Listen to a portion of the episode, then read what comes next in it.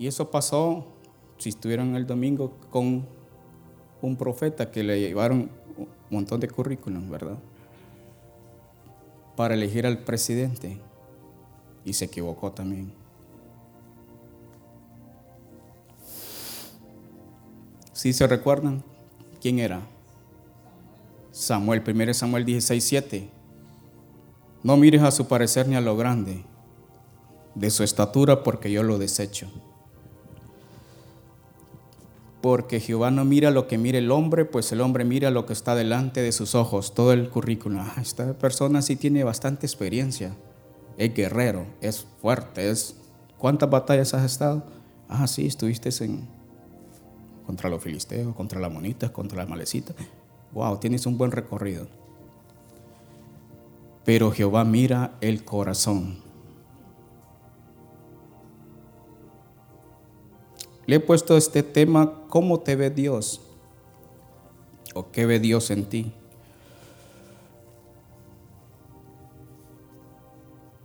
¿Qué mira Dios en el hombre? Entonces ahí lo da 1 Samuel 16, 7. Él mira el corazón.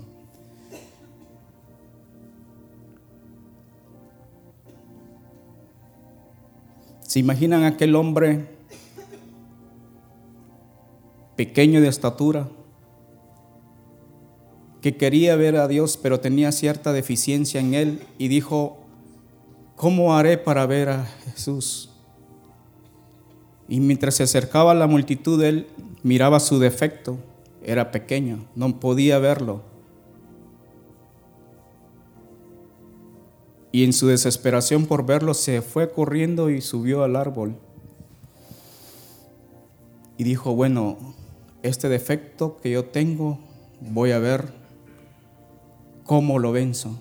Y subió al árbol, Sicómoro dice que estaba mirando, observando. Él no estaba gritando. ¿O ustedes se imaginan a él, hombre pequeño, gritando cuando iba pasando Jesús? No, él estaba subido en aquel árbol mirando. Y de pronto Jesús se para, el rey de reyes y señor de señores, el creador de los cielos. En ese momento se para exactamente donde está el árbol y queda mirándolo.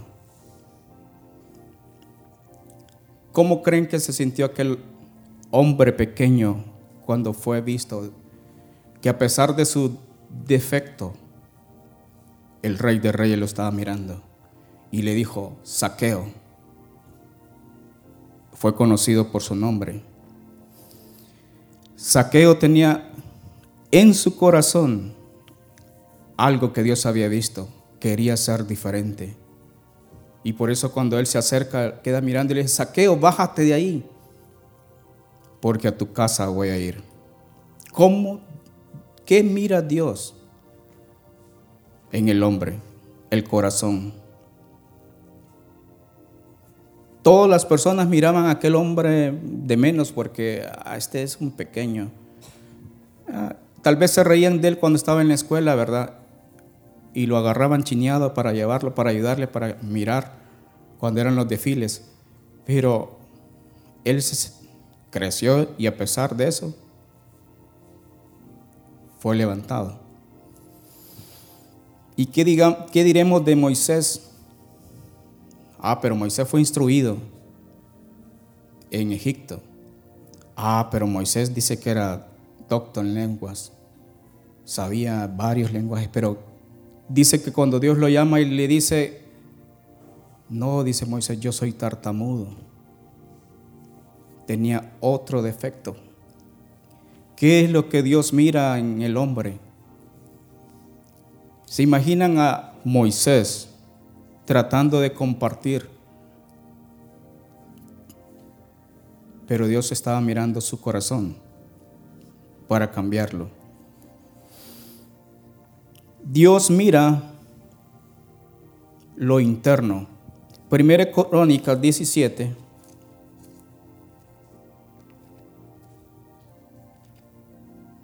Quizás los hermanos de David Miraban aquel pastorcito, ah, este es el pastorcito. Pero no miraban a un hombre guerrero. Ah, el pastorcito, este es mi hermano, el pequeño que hay que cuidarlo. Pero Primera Crónicas, él, David, dice que Dios lo mira como.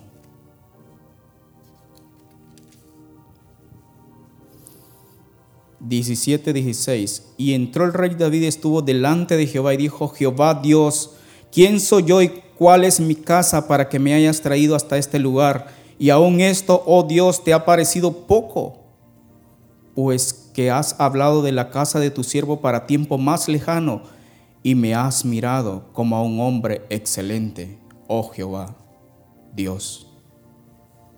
Mientras sus hermanos lo miraban como el más pequeño, Dios lo miraba como un hombre excelente, porque el hombre mira lo que está delante de sus ojos, mas Dios mira el corazón. Dios lo había visto como un hombre excelente. Pero para llegar a ese proceso que tuvo que pasar, perseguido por el rey Saúl, odiado por sus hermanos, ay, ¿qué andas haciendo aquí? No, yo ando viendo aquí, mi papá les mandó a dejar comida. Ah, no, es que con ese pretexto viniste a dejarnos comida, pero para ver lo de la guerra es que estás, tú eres muy chambroso. Tenés que estar cuidando las ovejas de mi papá. ¿Cómo lo miraban sus hermanos? Ah, como el más pequeño que había que cuidar. Y todo el proceso que pasó. Mientras iba huyendo del rey Saúl, lo miraron como el rey. Sigamos al rey. Solo habían 400 hombres que lo siguieron. Y eran pobres, endeudados, amargados. Esos eran los hombres que creían en él. Gran ejército tenía él rodeado de muchas personas nobles, ricas, poderosas, gente que lo iban a llevar al poder. No, esa gente era lo más despreciable que había en aquel entonces que lo andaban siguiendo el gallo Magallo, lo andaba siguiendo Electra. Y ellos andaban huyendo porque toda la gente que lo miraban decía, ah, ya está aquel y vos me debes. Entonces tenían que salir huyendo. Y esos fueron los que se fueron con él. Pero de esos que los hombres miraban como hombres despreciados. De ahí levantó Dios el ejército de los gigantes, los valientes de David.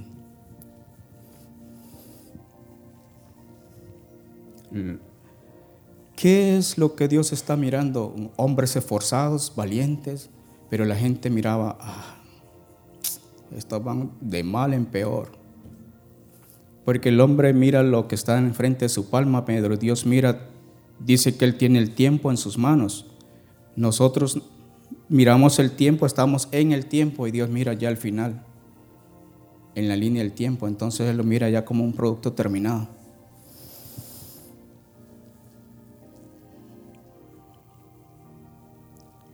Dios mira al pobre.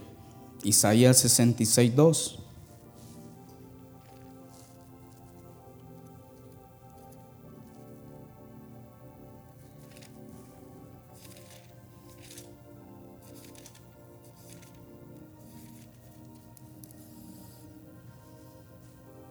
Mi mano hizo todas estas cosas, y así todas estas cosas fueron, dice Jehová.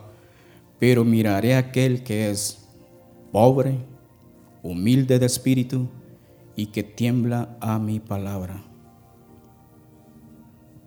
Dios mira al pobre.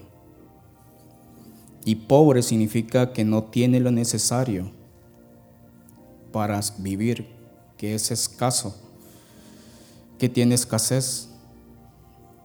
Pero Apocalipsis, ¿qué dice del pobre de la iglesia? Apocalipsis 3.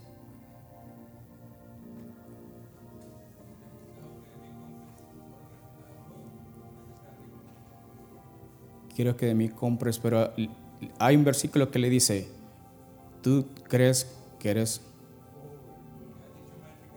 Ajá. Y de ninguna cosa tengo necesidad. Pero tú eres un pobre, desventurado, miserable, desnudo. Y esa es la iglesia la Odisea, la última iglesia. Porque el pobre es aquel que reconoce su necesidad. Pobre de espíritu.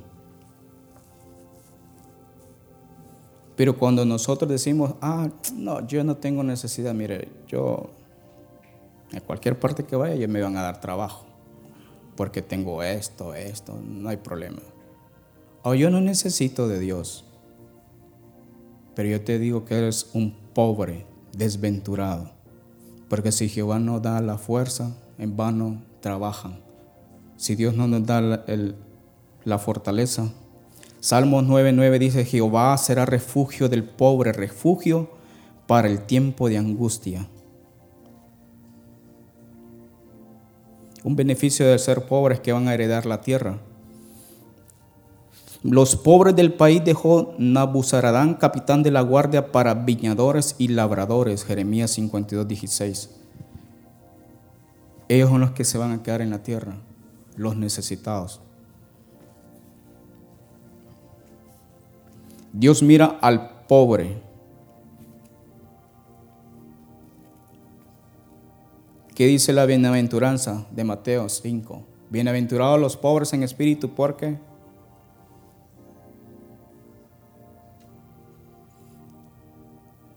Bienaventurados los pobres en espíritu, porque de ellos es el reino de los cielos. El reino de los cielos es de los necesitados. También Él mira al humilde. lo antepuesto de humilde es, o lo opuesto, altivo. Entonces Él mira al humilde. Mira el corazón, mira al pobre, mira al humilde. ¿Y qué es ser humilde? Ah, hermano, que anda todo roto. Bien, humilde. Y mire qué humilde. ¿Qué es ser humilde? Qué humilde, ¿verdad? Es que vi allá bien abajo, bien humilde, humildemente. No, ¿qué es ser humilde?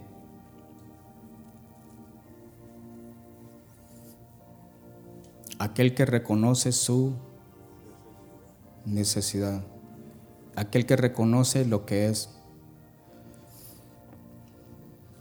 aquel que mira acá, acá, a su prójimo como más alto, es humilde. Aquel como el fariseo y el publicano. El publicano decía, no soy digno de estar aquí. Y el, fariseo decía, mmm, ayuno una vez a la semana, doy los diezmos, doy esto, doy esto, visito a los pobres, a los huérfanos.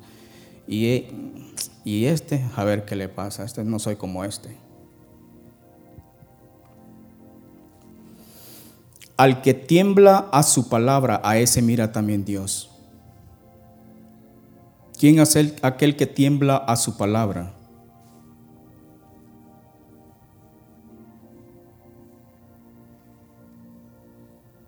Es aquel que obedece, dice, sí Señor.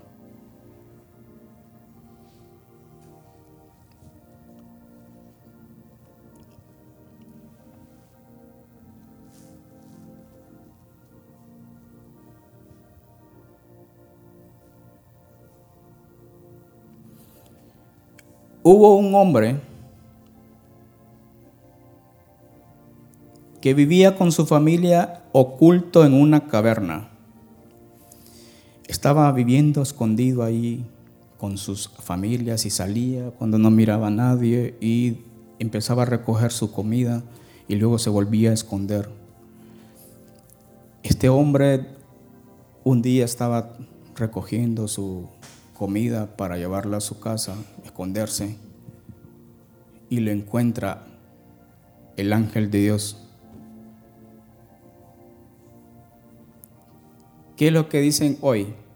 No, no, yo no tengo miedo, pero se pone detrás de un palo.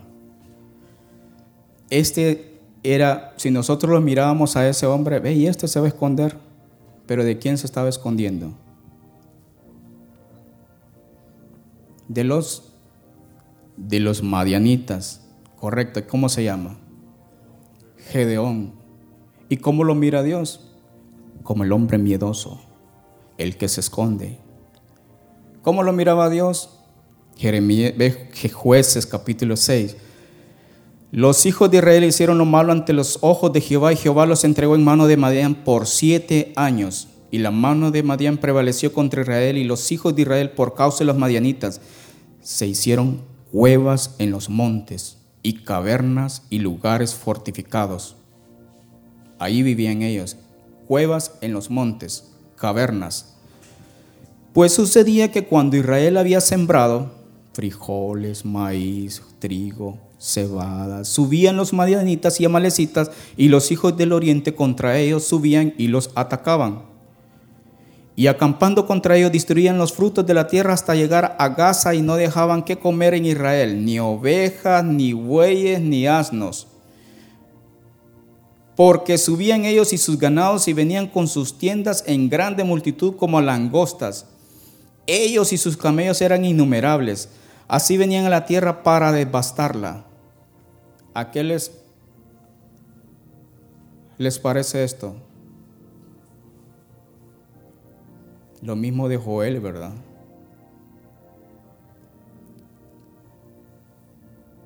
Que dice que subían a Joel 2, que él va a reponer lo que se comió la oruga, el saltón, el revoltón. Estas eran como todas esas langostas, como langostas subían y se comían todo lo que habían, traían ganados y se comían todo para devastarla. De este modo empobrecía Israel en gran manera por causa de Madián y los hijos de Israel clamaron a Jehová. Cuando hay algo que está comiéndose, todo el trabajo, todo el esfuerzo, ellos clamaron a Jehová. Y cuando los hijos de Israel clamaron a Jehová a causa de los madianitas, Jehová envió a los hijos de Israel un varón profeta, el cual les dijo, así ha dicho Jehová Dios de Israel, yo os hice salir de Egipto y os saqué de la casa de servidumbre, os libré de mano de los egipcios y de la mano de todos los que os afligieron, a los cuales eché delante de vosotros, y os di su tierra, y os dije, yo soy Jehová vuestro Dios, no temáis a los dioses de los amorreos en cuya tierra habitáis, pero no habéis obedecido a mi voz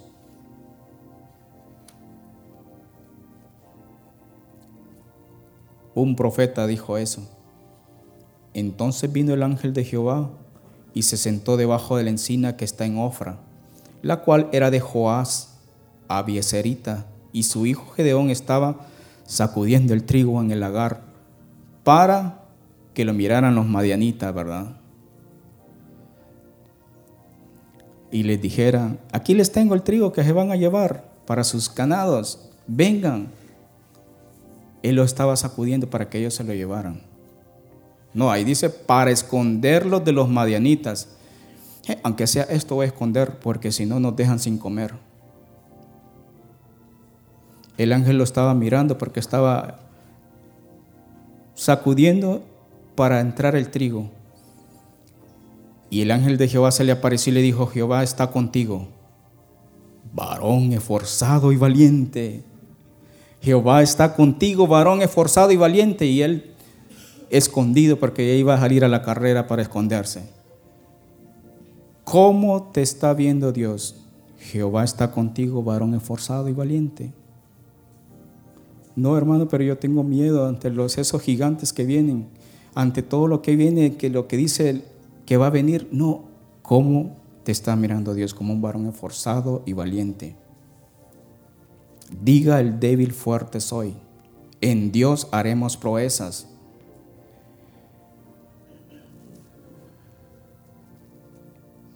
Ah, Señor mío, le respondió Gedeón, si Jehová está con nosotros, ¿por qué nos ha sobrevenido todo esto? ¿Y dónde están todas sus maravillas que nos contaron nuestros padres, diciendo, no nos sacó Jehová de Egipto y ahora Jehová nos ha desamparado y nos ha entregado en mano de los madianitas?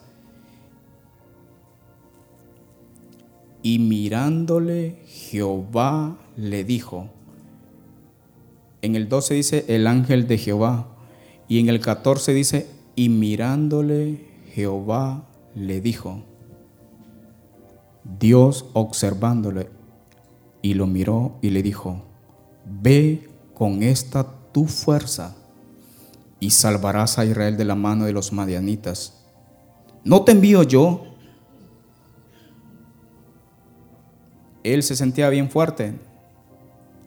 ¿A quién viene Dios? ¿A quién mira? Al pobre, al humilde. ¿A quién? Dios mira al pobre al que tiemblas de su palabra. Y mirándole, ve con esta tu fuerza, no te envío yo. Entonces le respondió, ah, Señor mío, ¿con qué salvaré yo a Israel si yo no tengo fuerzas? Él reconocía que no era fuerte. El pobre reconoce su necesidad. Ah, no tengo fuerza, ¿con qué voy a salvar? He aquí que mi familia es pobre en Manasés, somos necesitados. ¿Se creía Gedeón que era fuerte, que era poderoso? No. Y yo el menor en la casa de mi padre, el más chiquito. Jehová le dijo, ciertamente yo estaré contigo y derrotarás a los madianitas como a un solo hombre. Ah, dijo él, si he hallado gracia, te ruego delante de ti, me des señal de que tú has hablado conmigo. Te ruego que no te vayas de aquí hasta que vuelva a ti, saque mi ofrenda y la ponga delante de ti. Y él respondió, yo esperaré hasta que vuelvas. Él tenía algo que ofrecerle a Dios. El pobre, el necesitado, siempre tendrá algo que ofrecer. No es que yo soy muy pobre, no tengo nada que ofrecerte, Señor. Yo quiero ofrendarte algo. Iré a mi casa y traeré algo para ti. Entrando Gedeón preparó un cabrito. ¿Y dónde estaban los animales que se habían llevado los madianitas? Porque él tenía cabritos. Porque él venía y era muy esforzado, muy valiente el pequeño aquel escondía los cabritos allá en la cueva, que no hicieron mucha bulla, porque los madianitas andan por ahí. Preparó un cabrito y panes sin levadura de un efa de harina y puso la carne en un canastillo y el caldo en una olla y sacándolo se lo presentó debajo de aquella encina. Entonces el ángel de Dios le dijo, toma la carne y los panes sin levadura y ponlos sobre esta peña y vierte el caldo. Y él lo hizo. Y extendiendo el ángel de Jehová el báculo que tenía en su mano, tocó con la punta la carne y los panes sin levadura, y subió fuego de la peña, el cual consumió la carne y los panes sin levadura. La ofrenda fue acepta.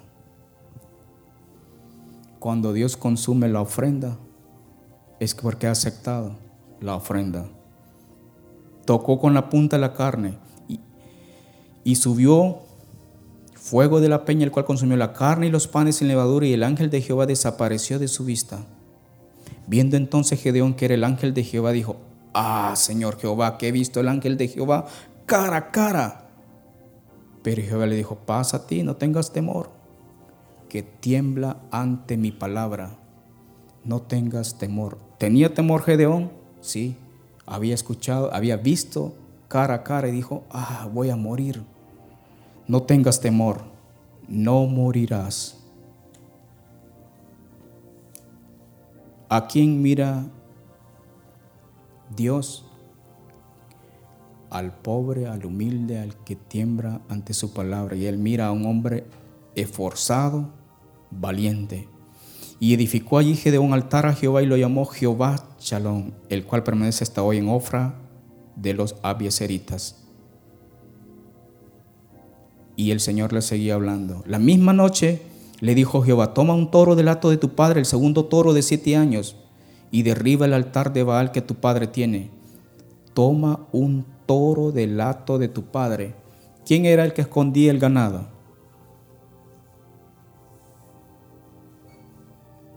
Gedeón. Él andaba escondiendo todo y, preparando. Y, toma un toro del hato de tu padre. Le cuidaba los toros al papá el ganado.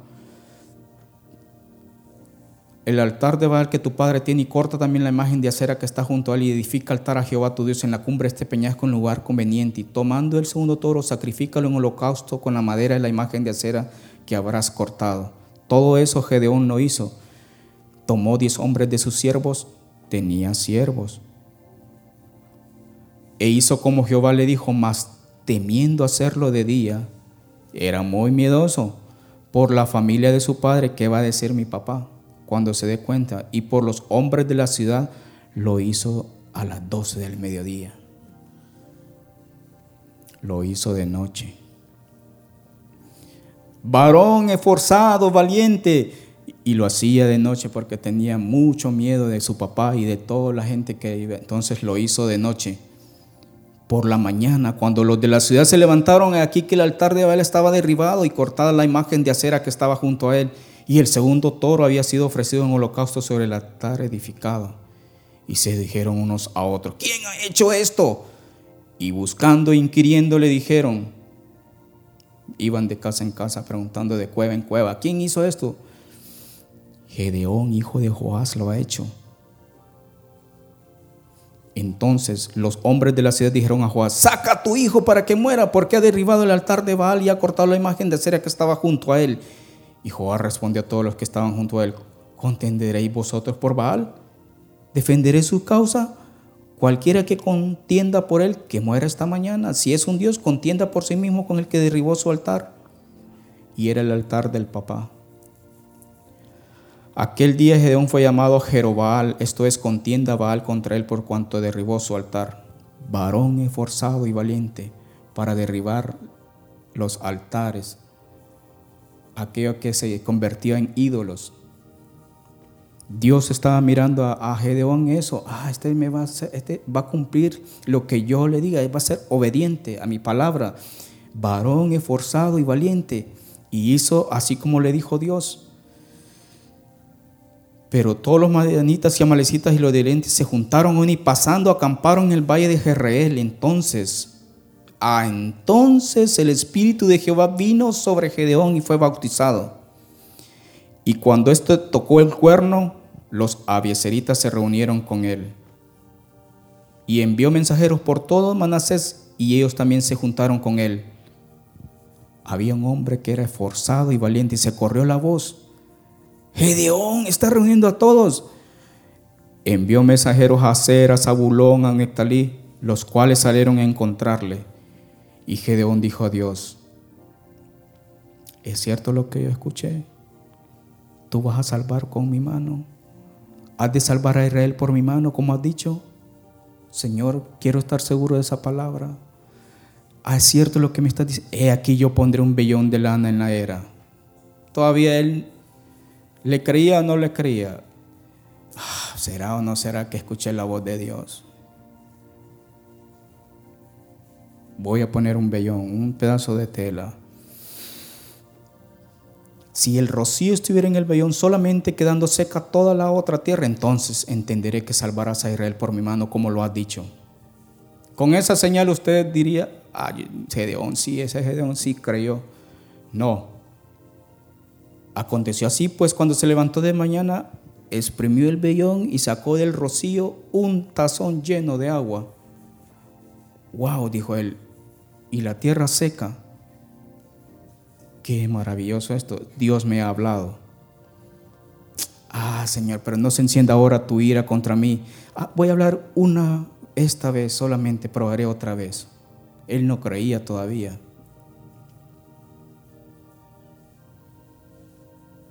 Te, ruego solamente el vellón quede seco y el rocío sobre la tierra. Así como un niño, ¿verdad? Los niños, ah, ¿de verdad puede hacer eso? Sí, que quede mojado aquí y todo alrededor seco. No, pero ahora que quede seco aquí y todo alrededor mojado. ¿Qué diríamos si nosotros fuéramos Dios? Ah, ¿no crees? Ah, bueno, quítate, vamos a poner a otro. Este que sí cree. Pero Dios le tenía paciencia a Gedeón. Dijo, ah, Gedeón, Gedeón. Aquella noche lo hizo Dios así sobre el vellón quedó seco y en toda la tierra hubo rocío. Y Gedeón miró y hizo,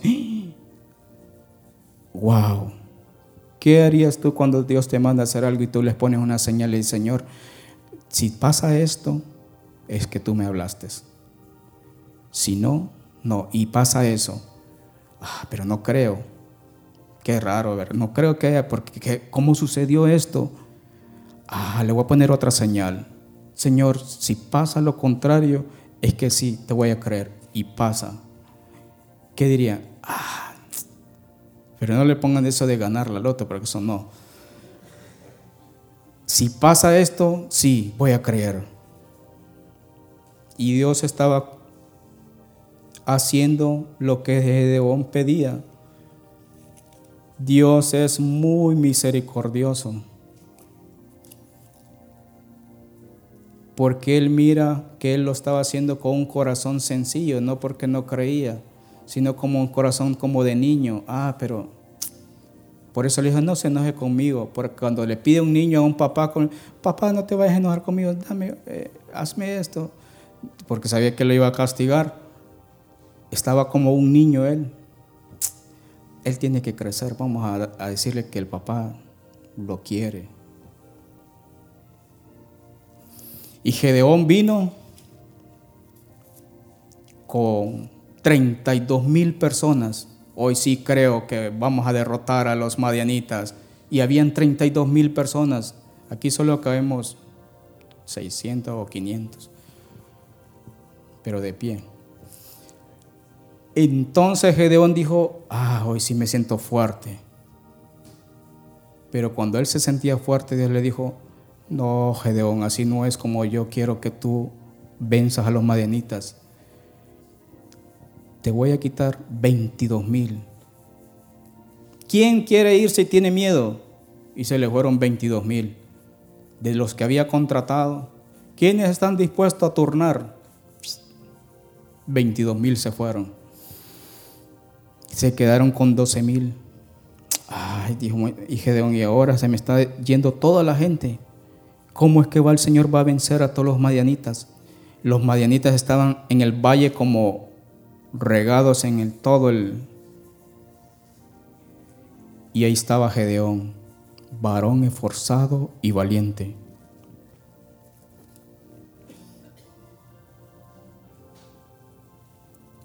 ¿Habría creído Gedeón que Dios lo iba a salvar? ¿Tendría él, ya estaba convencido porque el vellón estaba seco, la tierra húmeda, de ahí el vellón estaba mojado, la tierra seca? No, él no dijo, no, yo necesito otra evidencia porque ya solo me quedan 300, estos 300, ¿y cómo voy a hacer con 300? Y todo el montón de gente que hay abajo. Señor, ¿qué es lo que mira Dios? Gedeón estaba viendo lo que miraba sus circunstancias, lo que él miraba 300 pelones. Y voy a vencer a estos. ¿Qué voy a hacer? Y Dios le da instrucciones vas a hacer dividirlos en 100 grupos de 100, les vas a dar teas, les vas a dar cántaros.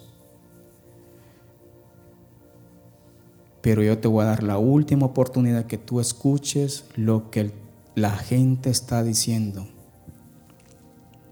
Y se acercó Gedeón al campamento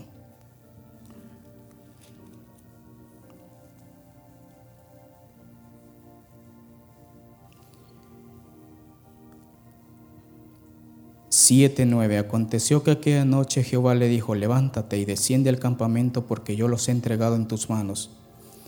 Y si tienes temor de descender, y si tienes temor de descender, o sea, si tienes miedo, varón esforzado y valiente, y si tienes miedo, ah, sí, Señor, es que tengo miedo, baja tú con fura, tu criado, al campamento, y oirás lo que hablan, y entonces tus manos se esforzarán y descenderás al campamento. Y él descendió con fura su criado hasta los puestos avanzados de la gente armada que estaba en el campamento. Pero él no iba, vamos fura, vamos, camina, vamos fura, escondete porque te van a escuchar. No, él iba muy miedoso. Fura, ¿puedo caminar, dar otro paso? Sí, por ahí, agáchese. Y los madianitas, los amalecitas y los hijos del oriente estaban tendidos en el valle como langostas en multitud, y sus camellos eran innumerables como la arena que estaba a la ribera del mar en multitud. ¿Cómo se sentiría Gedeón cuando mirara aquel como, como la arena, los camellos y la gente? Y dijo, ¡Eh! no, yo soy muy pequeño. Cuando llegó Gedeón, he aquí que un hombre estaba contando a su compañero un sueño eran como las 10 de la noche, 9. Ya iba a dormirse porque un sueño, ¿a qué hora sueña la gente?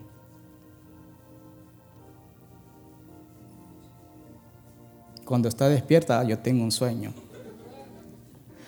Cuando está dormido, o sea que él había, ese que estaba contando un sueño se había dormido y se despertó. Hey, tengo un sueño que quiero contarte. La una de la mañana, Quiero contarte un sueño.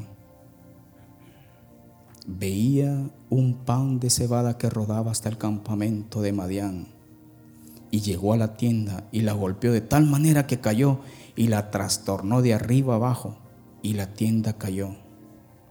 Un pan de cebada. Debemos ser pan de cebada para trastornar al mundo. Era Gedeón un pan de cebada, así lo, lo enseñó en el sueño, un pan de cebada y nos trastornó. Y su compañero respondió y dijo, esto no es otra cosa sino la espada de Gedeón, hijo de Joás, varón de Israel. Dios ha entregado en su mano a los madianitas con todo el campamento. Eso estaba escuchando Gedeón. Ya Gedeón, el nombre de Gedeón se escuchaba en todo el campamento. Gedeón. ¿Y cuántos hombres vienen con Gedeón? Dijo el capitán de los madianitas. Ah, 300. Ah, tranquilos, duérmanse todos. 300. Mañana los vamos a atacar y los vamos a hacer papas. 300.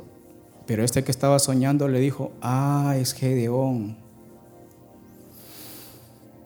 Cuando Gedeón oyó el relato del sueño y su interpretación, adoró adoró, dice ahí. O sea, Señor, tú has confirmado. Yo siendo necesitado, pobre, el más pequeño de Benjamín, temeroso, y tú me miras como un varón esforzado, valiente. Aquí que me ando escondiendo para escuchar, porque todavía no creo. ¿Cómo te está viendo Dios?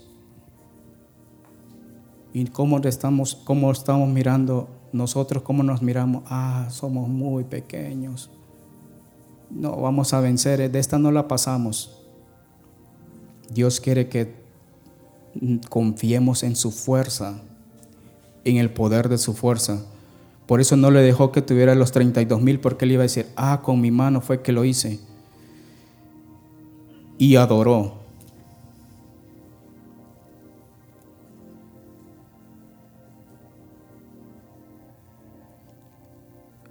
Y vuelto al campamento, de Israel dijo, levantaos, porque Jehová ha entregado el campamento de Madián en vuestras manos. Y repartiendo los trescientos hombres en tres escuadrones, trescientos entre tres son cien, dio a todos a ellos trompetas en sus manos, cántaros vacíos con teas ardiendo delante, dentro de los cántaros. Y les dijo, miradme a mí y haced como hago yo. He aquí que cuando yo llegue al extremo del campamento haréis vosotros como hago yo. Yo tocaré la trompeta y todos los que estarán conmigo y vosotros tocaréis entonces las trompetas alrededor de todo campamento y diréis, por Jehová. No dijeron, y griten, por Gedeón. No, por Jehová y por Gedeón. Porque Dios va primero. Ahí está el hombre miedoso, temeroso, Llegaron pues Gedeón y los cien hombres que llevaba consigo al extremo del campamento al principio de la guardia de la medianoche. ¿Qué hora es la medianoche? Las doce. Las doce de la, noche. Cuando lo, acababan de renovar los centinelas y tocaron las trompetas a la medianoche y quebraron los cántaros que llevaban en sus manos. Y los tres escuadrones tocaron las trompetas y quebrando los cántaros tomaron en la mano izquierda las teas y en la derecha las trompetas con que tocaban y gritaron por la espada de Jehová y de Gedeón. Muchas batallas son libradas en la vigilia de la medianoche. Y nosotros, ¿cómo estamos? Durmiendo. Y Gedeón dice, por la espada de Jehová y se estuvieron firmes cada uno en su puesto en derredor del campamento. Ellos no estaban haciendo nada, todos estaban firmes alrededor del campamento. Las teas en la derecha, las trompetas con que tocaban y, gritaron por la espada de Jehová y de Gedeón y se estuvieron firmes cada uno en su puesto en derredor del campamento. Entonces todo el ejército echó a correr y dando gritos y huyendo. ¿Cuál ejército? Y los 300 tocaban las trompetas y Jehová puso la espada de cada uno contra su compañero en todo el campamento. O sea, se escuchaba el sonido de la trompeta, ellos estaban firmes. Ellos estaban peleando, cada uno se estaba matando entre ellos. Porque qué gran alboroto había. Y se estuvieron firmes, y los trescientos tocaban las trompetas, y Jehová puso la espada de cada uno contra su compañero en todo el campamento, y el ejército huyó hasta Becita en dirección de Sererá y hasta la frontera de Abel Meola en Tabat. Allí hizo la gran victoria aquel hombre esforzado, valiente, que estaba miedoso.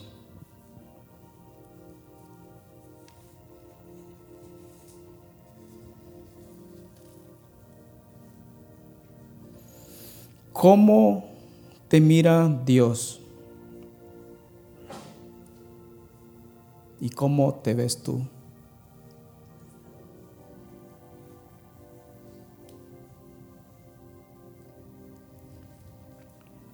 Quizás estamos viendo todos los fracasos.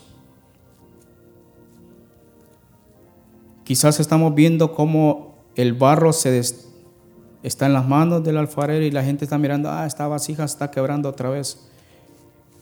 Por eso Dios le dijo a Jeremías, ve a la casa del alfarero y observa qué es lo que está sucediendo. Jeremías 18.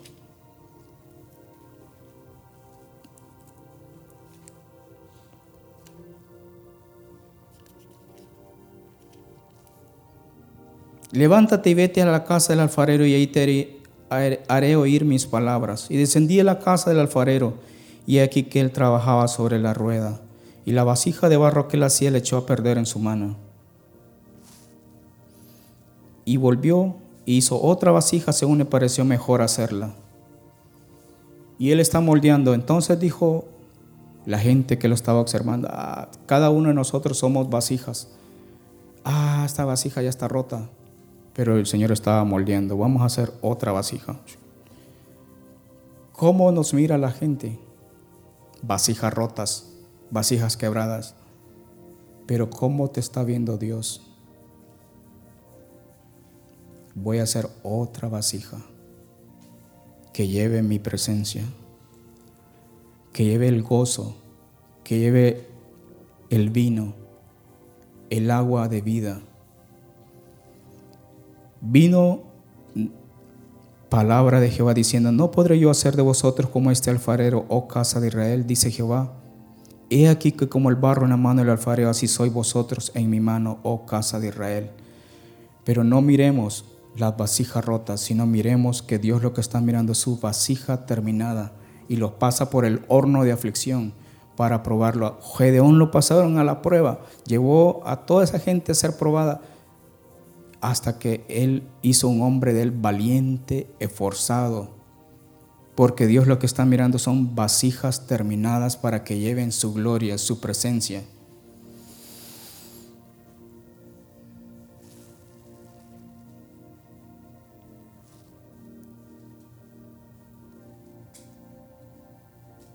¿Qué mira Jehová en ti? ¿Cómo estás viéndote? Dios mira un producto terminado. La gente mira un producto en proceso. Dios mira el final de un tiempo. La gente mira el tiempo presente. Dios mira el tiempo final. La vasija terminada, la vasija completada, porque Él tiene el tiempo en sus manos nosotros estamos corriendo en el tiempo, pero Dios ya lo corrió, porque Él no lo tiene, el tiempo no está, Él mira abajo, de aquí a acá, y nosotros estamos adentro de del tiempo moviéndonos, y Él ya mira, ah, este sí, ya llegó aquí, sí. Y nosotros mirando, ay, es que esta piedrita que se me saltó, me golpeó, o este, yo estoy muy pequeño para subir aquí. Dios está mirando ya que tú llegaste a la meta, pero debemos esforzarnos a correr en pos de Él.